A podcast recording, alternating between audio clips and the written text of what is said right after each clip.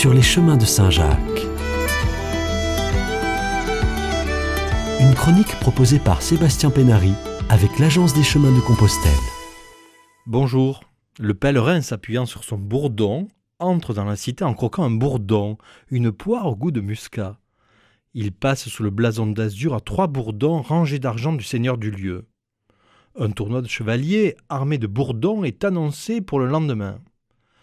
Le pèlerin décide de planter là le bourdon, c'est la fête.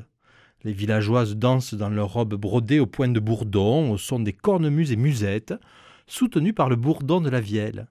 Les enfants font le bourdon. Le bourdon de l'église se fait entendre, ce qui dérange des bourdons nichant dans le clocher. Distrait par cette animation, l'imprimeur fait un bourdon et omet un mot dans sa composition. Hier déjà, il a fait une, une coquille. Que de bourdons, à en avoir le bourdon et à le filer à quelqu'un. Pourquoi la tribu de marche du pèlerin s'appelle un bourdon? Très simple. Bourdon vient de Bardot, pas de Brigitte, mais du Bardot, résultat du croisement du cheval et d'une ânesse.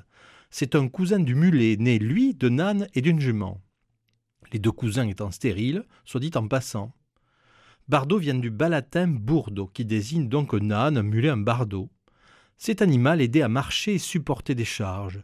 Par similitude, le bâton qui aide à marcher et supporter le pèlerin serait devenu le bourdon, CQFD.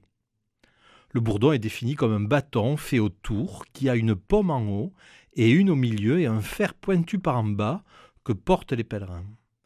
Des représentations de pèlerins médiévaux montrent des bourdons petits à taille humaine, puis le bourdon devient plus grand, de la hauteur du pèlerin.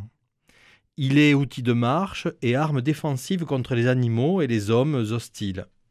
On appelle bourdonner un petit bâton. Voici le secret du bâton du bon voyageur d'après le livre édité en 1668, Les secrets merveilleux de la magie naturelle du petit Albert. Vous cueillerez le lendemain de la Toussaint une forte branche de sureau dont vous ferez un bâton que vous approprierez à votre mode. Vous le creuserez en ôtant la moelle qui est dedans après avoir garni le bout d'en bas d'une virole de fer. Vous mettrez au fond du bâton les deux yeux d'un jeune loup la langue et le cœur d'un chien, trois lézards verts, trois cœurs d'hirondelle. Et que tout cela soit séché au soleil entre deux papiers, les ayant auparavant saupoudrés de fine poudre de salpêtre. Et vous mettrez par-dessus tout cela, dans le bâton, sept feuilles, de verveine, la veille de Saint-Jean-Baptiste avec une pierre de diverses couleurs, que vous trouverez dans le nid de la huppe. Et vous boucherez le haut du bâton avec une pomme de buis ou telle autre matière que vous voudrez et soyez assurés que ce bâton vous garantira des périls et incommodités qui ne surviennent que trop ordinairement aux voyageurs, soit de la part des brigands, des bêtes féroces, chiens enragés et bêtes venimeuses. Il vous procurera aussi la bienveillance de ceux chez qui vous logez. Alors, en cette période, ne vous laissez pas gagner par le bourdon.